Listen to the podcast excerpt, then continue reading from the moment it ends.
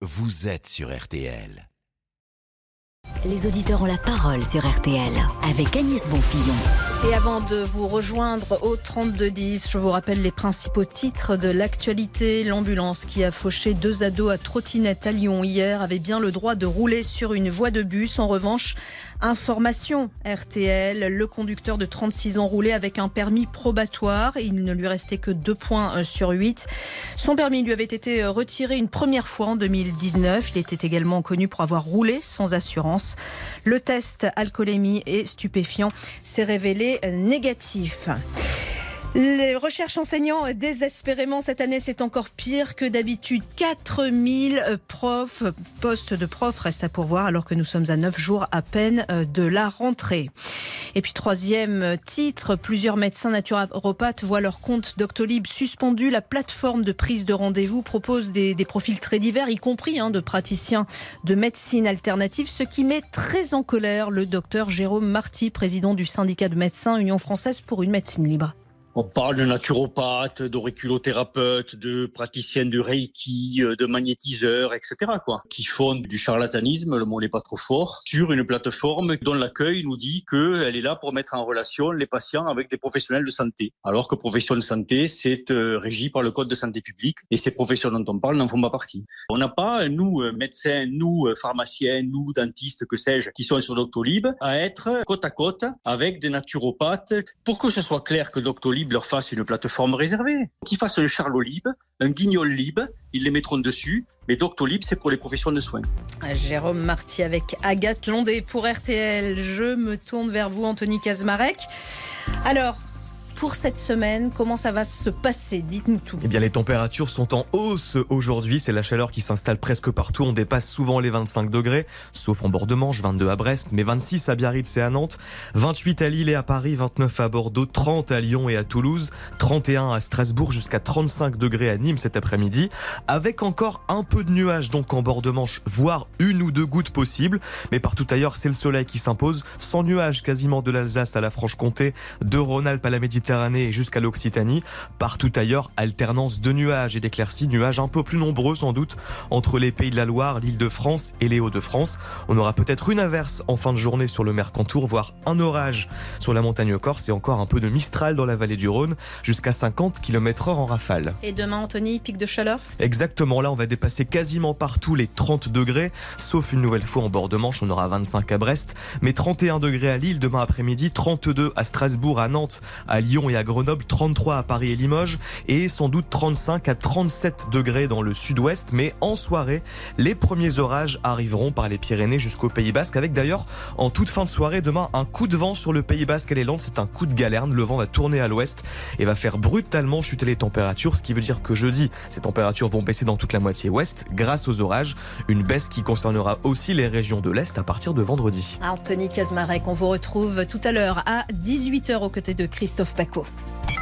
Les auditeurs ont la parole avec Agnès Bonfillon. Et on revient sur ce drame. Hein, euh, ces deux morts, ces deux adolescents morts hier à Lyon, fauchés alors qu'ils circulaient en, en trottinette par une ambulance. Bonjour Franck.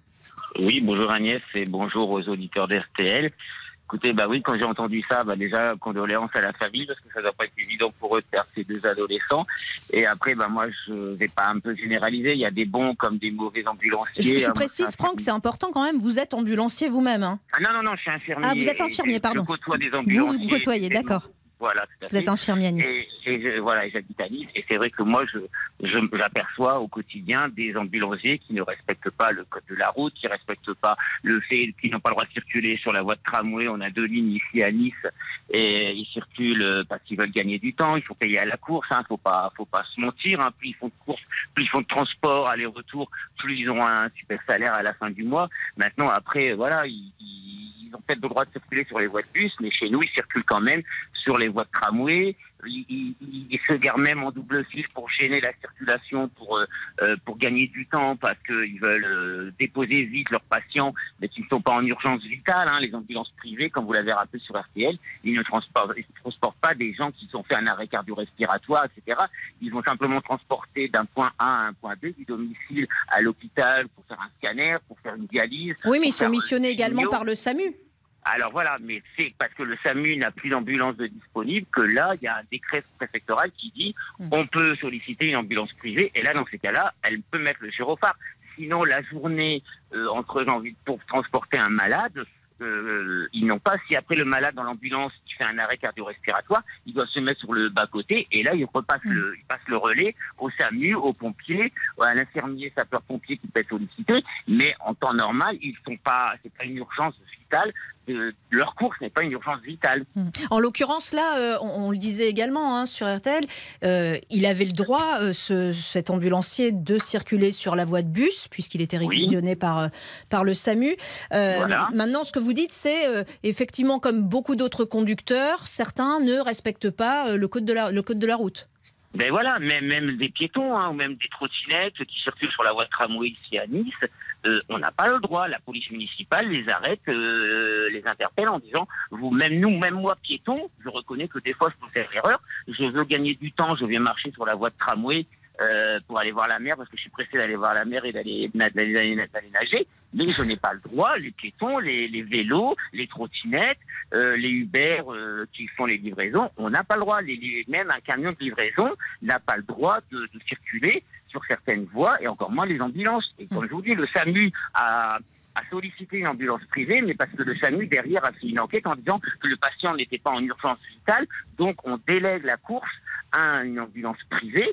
Et donc, euh, ils ont, entre guillemets, le temps, bien sûr, ils veulent aller vite parce que le, le patient, la famille est en stress, parce qu'on veut aller le, vite euh, le secourir. Mais si le SAMU a, dé- a dépêché, a sollicité une ambulance privée, c'est que le, le, le malade, il, est, il parle, il respire, son cœur, il bat, Il n'est pas donc- en danger de mort.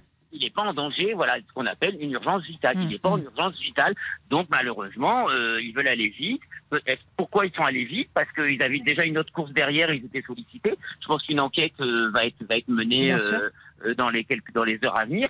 Mais encore une fois, l'ambulance privée n'est pas un véhicule euh, prioritaire, sauf cas exceptionnel. Mais Donc, ça vaudrait le coup quand même que, que les règles soient un peu plus claires, peut-être. Euh, même nous, hein, on se posait la question de savoir, euh, pour tout vous dire, hein, euh, à la rédaction, euh, ce qu'a le droit de faire une ambulance ou pas, voie de bus ou pas, quelle ils ont un- ils ont vitesse. Ils ont passé une formation, une formation d'ambulancier qui malheureusement dure, je crois, dure à peine 10 mois, je crois, de septembre à juin, quelque chose comme ça, ou c'est sur 6 mois même pas, avec un ou deux stages. Peut-être qu'il faudrait revoir leur formation, un meilleur code de la route, refaire une remise à niveau tous les deux ans, tous les quatre ans, tous les cinq ans, comme un véhicule à un contrôle technique. Mais c'est sûr qu'après, c'est, euh, on est tous acteurs de ça, il faut qu'on soit tous vigilants. Mais euh, voilà, je me répète, Agnès, une ambulance privée, si elle est sollicitée par le SAMU, par le SUMUR, euh, c'est que le patient n'était pas en détresse vitale. D'accord. Merci infiniment, Franck, pour ces, précisions. été à vous. Merci de nous avoir bientôt. appelé, Denis. C'est Ouais, bonne 31 baignade. hein. oui, revoir. arrêtez de nous faire râler. Oui, oui, oui, à bientôt. Merci beaucoup, Franck.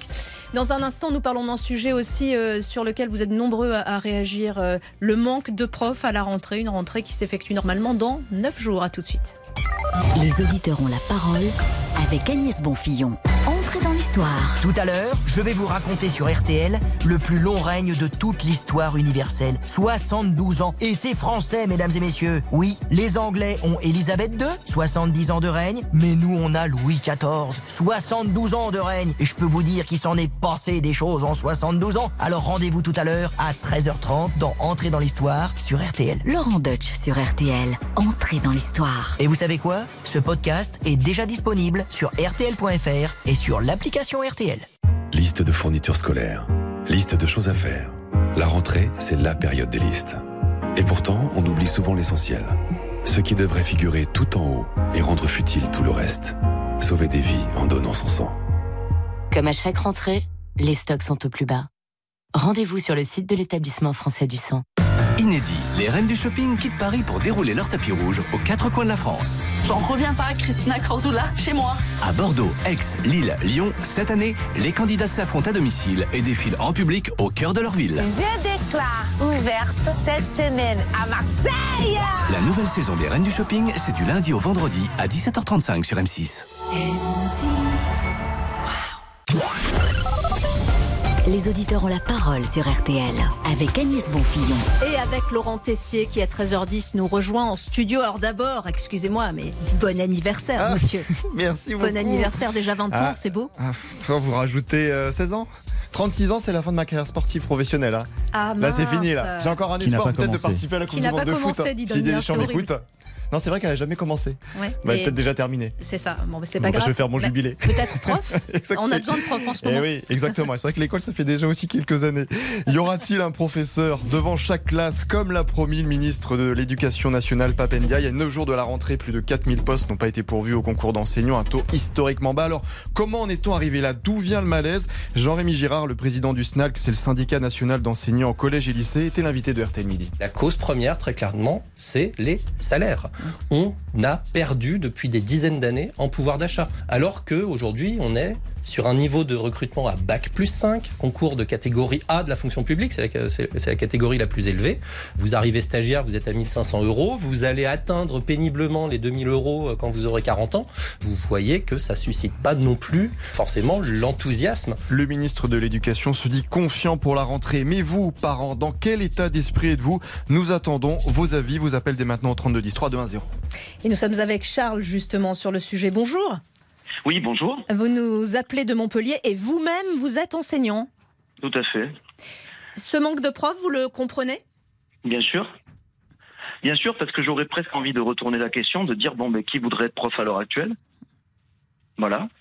Euh, qu'on me trouve, euh, qu'on me trouve des avantages, euh, voyez, parce que en fait, il y a tout un tas de choses qui ne vont pas. Bon, le, le, monsieur du SNALC parlait des salaires, c'est- réel, mais il n'y a pas que ça. Il y a aussi, euh, il y a surtout les, les, les, les conditions de travail qui sont qui sont les nôtres et le fait que euh, euh, il y a une il y a, il y a une crise dans l'éducation nationale, mais qui est une crise en fait au niveau qui, est- qui est beaucoup plus large que celle de l'éducation nationale. C'est quoi les conditions de travail Quand vous dites vos conditions de travail, concrètement, vous pensez à quoi? Euh, des classes à 35 élèves, euh, des, des, des, des, des parents et des élèves qui sont dans la, dans la défiance de l'enseignant, euh, des élèves qui, euh, qui, ne respectent, qui ne respectent aucune consigne, euh, des élèves qui ne daignent pas avoir leur, euh, leur, euh, leur fourniture. Vous voyez, par exemple, moi je demande simplement d'avoir un cahier, euh, je leur fournis l'ensemble de, de- des documents euh, tout au long de l'année, mais le cahier, euh, il y a des élèves qui ne veulent absolument pas en avoir, euh, ils ne l'achètent jamais, ils ne l'ont jamais. Euh, Il y a des élèves qui, qui de l'année scolaire n'ont jamais leurs affaires. Et, euh, et, et, et, ça, si vous voulez, c'est un, c'est, un détail, mais, mais, mais c'est, c'est, ça fait partie d'un grand ensemble, si vous voulez. Il n'y a plus aucun respect de l'autorité. Euh, Il y a, il y a, voilà, le- on est, on est vraiment dans le, dans le règne de, de, de l'individu, c'est-à-dire que c'est l'individu qui décide, et tout ce qui est institutionnel est complètement bafoué en France. Alors, c'est, on retrouve ces symptômes-là dans l'éducation nationale, mais on le retrouve vis-à-vis de la police, on le retrouve vis-à-vis de toute représentation de l'autorité euh, euh, euh, en France. Voilà. Et, et comment vous, avez faites, des- vous, en classe, alors, pour faire respecter euh, les, les règles euh, aux élèves? Comme on peut. C'est-à-dire que c'est euh, c'est en fonction de votre autorité euh, naturelle ou de votre charisme. Euh, lorsque la, la hiérarchie vous dit que vous vous dit que, on- que, que les élèves, pardon, excusez-moi, que les professeurs sont sont sont soutenus, etc. Bon, c'est- oui, c'est du blabla, c'est du textuel, c'est des paroles, mais mais dans le sur le terrain concrètement, chacun chacun se débrouille comme il peut. Voilà, quand vous avez euh, des évaluations qui sont prévues et que vous voyez que dans une classe de 35 élèves, vous avez 10 absents qui contournent les évaluations. Euh, quand vous avez au conseil de classe des élèves qui ont totalisé 35 demi-journées d'ab- d'absence ou 40 demi-journées d'absence pour qui il n'y a absolument aucune sanction de prise. Voilà. Et tout est fait, si vous voulez, pour euh, pour. euh, Il n'y a plus du tout la crainte de de de de, l'autorité de l'enseignant. Il n'y a pas de crainte en fait. Voilà. Et ça, ça se retrouve à tous les niveaux de la à tous les niveaux de la société. Si je vous dis que par exemple pour les évaluations du baccalauréat, vous avez des professeurs donc euh, qui sont convoqués pour évaluer les élèves et, euh, et ils, ils attribuent des notes et ces notes là. Euh, sans qu'ils soient évidemment concertés, sont euh, euh, euh, euh, ré- re- revus à la hausse systématiquement pour maintenir un taux de réussite au bac et ça peut et après évidemment ça alimente le discours selon lequel le niveau ne baisse pas. Alors on vous dit ah ben non mais regardez il y a tel- il y a, il y a le même pourcentage de réussite au bac que euh, voilà donc euh, mais mais le niveau évidemment s'effondre. Ça, c'est certain, qu'on me dise pas le contraire, ne serait-ce que dans la maîtrise de l'orthographe et, et en général. Mais voyez, c'est ce qui se passe dans l'éducation nationale, c'est ce qui se passe au niveau de, au niveau de la société. C'est-à-dire que quand vous voyez après, euh, plus tard, euh, des, des, des, jeunes ou, ou, même des moins jeunes, mais qui refusent d'obtempérer, euh, et, et, vous voyez ce que je veux dire? Tout ça, ça fait vous, partie pour vous, du, un même système, ensemble. effectivement. Oui, c'est au départ, c'est une, c'est une base euh, éducative euh, de, mais de, dans la société. justement- Hmm. Mais il y a une carence de l'éducation, si vous voulez. Les parents de cette, de la, la nouvelle génération de parents, en fait, sont, ne sont, enfin, je veux pas, euh, on n'est pas, on peut pas généraliser, évidemment. Il y, a, il y a des parents qui tiennent la route, et Dieu, Dieu merci.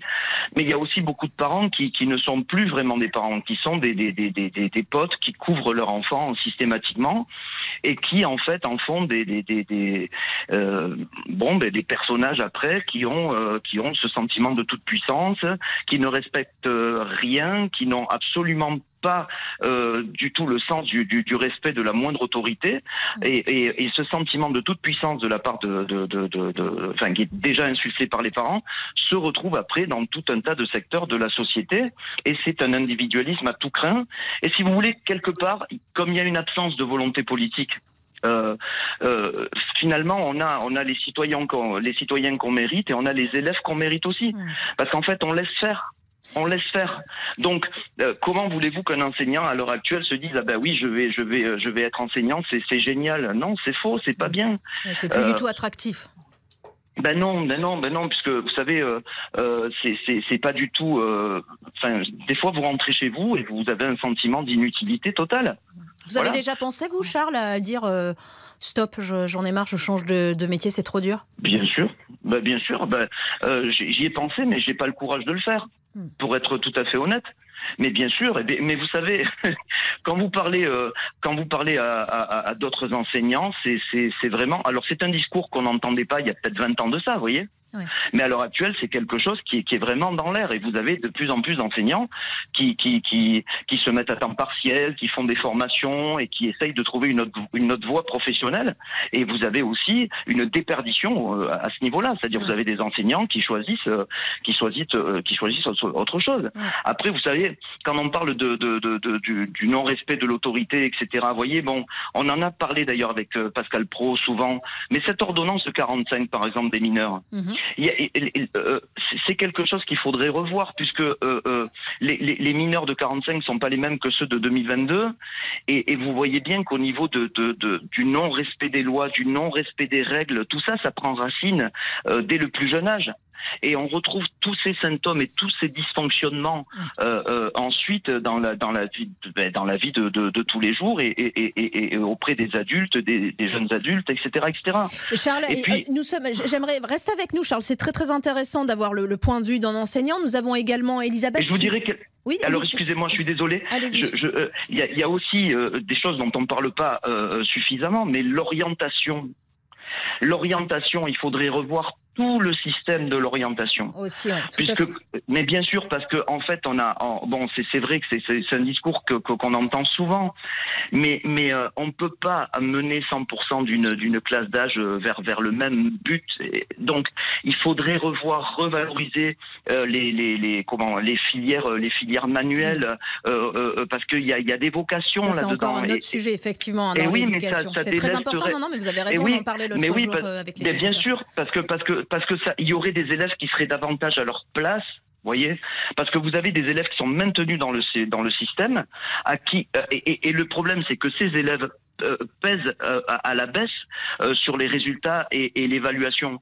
Parce qu'on est obligé d'adapter notre notation en nivelant par le bas. En fait, ça fait des années et des années qu'on brade nos exigences.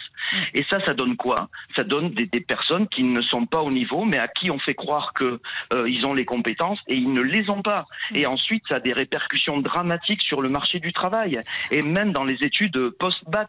Mais je veux dire, il y a une absence totale de volonté politique à ce niveau-là. Alors Le Charles, restez, avec, restez nous pour, pour revenir Mm. sur la rentrée et le manque de, de professeurs en, en cette rentrée euh, 2022. Nous sommes aussi avec euh, Elisabeth. Bonjour Elisabeth. Bonjour. Vous nous, bonjour aux éditeurs. vous nous appelez de Perpignan et vous, vous avez non, une- je vous non, je suis pas à Perpignan. Là, actuellement, je suis en vacances à Saint-Dizier en Haute-Marne. Ah d'accord, bah oui, bah vous avez fait le, le chemin inverse de, de beaucoup de Français alors. Et ben voilà. Donc, mais vous habitez Perpignan euh, durant l'année, c'est ça? Non, j'habite en Moselle. Ah bah très bien, parfait. Bah écoutez, je, je pense que j'ai un petit souci sur ma fiche, alors hein, on va dire ça grave. comme ça. Et je Elisabeth, de l'occasion pour souhaiter un bon anniversaire à Laurent Tessier. Ah, bah, il vous remercie, il vous embrasse. Euh, Est-ce que vous avez bien une fille en terminale quand même, si, si j'ai tout Oui. D'accord, ça c'est- super, on ça, est bon. Oui, oui, oui. Oui, j'ai une fille qui rentre en terminale cette année. Et je vous avoue que j'apprends quand même la rentrée, parce que quand j'ai vu les chiffres, de, les estimations pour les, les postes qui étaient attribués ou pas, je me dis, je sens la galère arriver à, à- vraiment à grande vitesse. Ça veut dire quoi? Ça veut dire que vous avez peur que le jour de la rentrée, euh, on s'aperçoive que ben, la personne en français euh, euh, pendant quelques semaines, personne en Oui, bah, maths. bah, j'ai ouais. une amie, il y a deux ans de ça, sa fille a passé le bac en ayant, elle avait choisi l'option anglais et elle a eu que, pour toute l'année scolaire, elle a eu à peine deux mois de cours d'anglais. Tout le reste, pas de professeur. Donc moi, justement, comme ma fille prend l'option anglais cette année, je me dis si c'est le cas. Mais l'année dernière, j'avais téléphoné justement quand il y avait aussi des, des problèmes de, de professeurs absents. Ouais. J'avais téléphoné à l'inspection académique et j'aurais dit, mais je dis, euh, moi, je vous préviens, je dis, si ma fille, quand elle passe le bac, il manque des, comment, de- des professeurs, je dis, moi, je fais prendre des cours, mais je vous envoie la facture. Bah, J'attends toujours leur réponse. Ah. La- L'inspection académique, vous n'avez jamais réussi à avoir une, une réponse? Non, pas de réponse. Donc euh, moi, j'appréhende parce que je me dis, euh, là, cette année, euh, pas de cours. Bon, elle a un bon niveau, mais je veux dire, si on n'entretient pas les choses, les cours, ben, elle va se présenter au bac et puis, euh, voilà, avec des lacunes pour telle ou telle matière. Parce que le problème, c'est que, bon, a- l'année dernière, elle a été épargnée par des absences de professeurs, mais il faut dire que l'année dernière, il y avait quand même plus de, de postes qui étaient attribués. Alors que là, cette année, j'ai vu que ça avait baissé. Donc là, euh, je m'inquiète. Alors je me dis, si en plus de l'enseignement, etc., des professeurs absents, le manque aussi de, de chauffeurs de bus, vu que nous, on n'habite pas en ville, Ouais. eh ben, je dis, ben, Oui, cette année, je vais cette passer... année. Ouais. Je vais passer mon temps cette année sur la route à récupérer ma fille parce qu'elle n'aura pas cours ou parce qu'il n'y aura pas de chauffeur pour la ramener. Ça Ouais. va être vraiment rock'n'roll. Et ça, ça, veut, ça veut dire quoi que lorsque vous me dites euh, l'inspection académique, j'ai aucune réponse Est-ce que vous avez essayé aussi euh, euh, d'aller voir peut-être le principal euh, pour, pour en, en savoir un petit peu plus sur Bah, le de profs bah, le principal, lui, il est aussi dans, dans la muite parce que lui, comme il n'a pas assez, des fois, les, les effectifs qu'ils ont de remplaçants, ils ont pas, ils sont aussi en arrêt maladie, et donc ils n'ont plus de remplaçants pour remplacer les remplaçants. Donc euh, du coup, ça fait, c'est un cercle vicieux. Et ça, fait il vous qu'ils sont l'explique toujours- très concrètement Ah oui, oui, ça pour eux, c'est manque de manque de, euh, d'effectifs. Ils peuvent rien faire. Ouais, et puis, puis c'est vrai qu'avant aussi, quand on avait les, les professeurs, moi je me rappelle quand j'étais au lycée, on avait un professeur qui s'occupait que, je veux dire, euh, que d'un lycée, mais maintenant il y a aussi des professeurs qui, na- qui naviguent d'un lycée à un autre. Donc c'est pas non plus, c'est pas top pour eux. Hum, hum, hum. En tout cas, est-ce que ça stresse également votre fille à 9 jours de la rentrée là? Alors non, elle pas du tout. C'est plus moi la mère. qui- pour elle, elle n'est pas encore dans les conditions de la rentrée, donc elle dit ben on avisera le moment venu. Et dit pour l'instant, je veux pas me stresser pour ça. Oui, elle ne le saura qu'à la rentrée de toute façon. hein. Ah ben oui, puis généralement, souvent à la rentrée, euh, les effectifs sont là. C'est après, au fur et à mesure de la rentrée, que ça commence à se dégrader. Donc on verra bien, euh, au fur et à mesure de l'année scolaire, comment ça va se passer.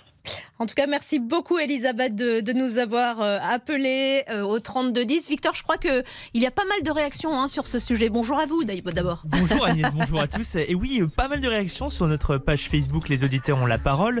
Jean-Luc nous dit les profs sont dégoûtés par les comportements des élèves. Selon David, la société impose des formations, des diplômes et qualifications et au final ce seront des apprentis qui combleront les effectifs.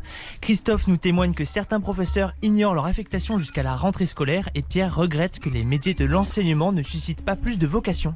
Merci beaucoup Victor sur ce sujet. Nous allons faire une petite pause et juste après nous parlons de d'un autre sujet, alors complètement euh, autre chose, la contraception masculine. Est-ce que vous seriez prêts, messieurs, à vous aussi prendre une pilule quotidienne? À tout de suite.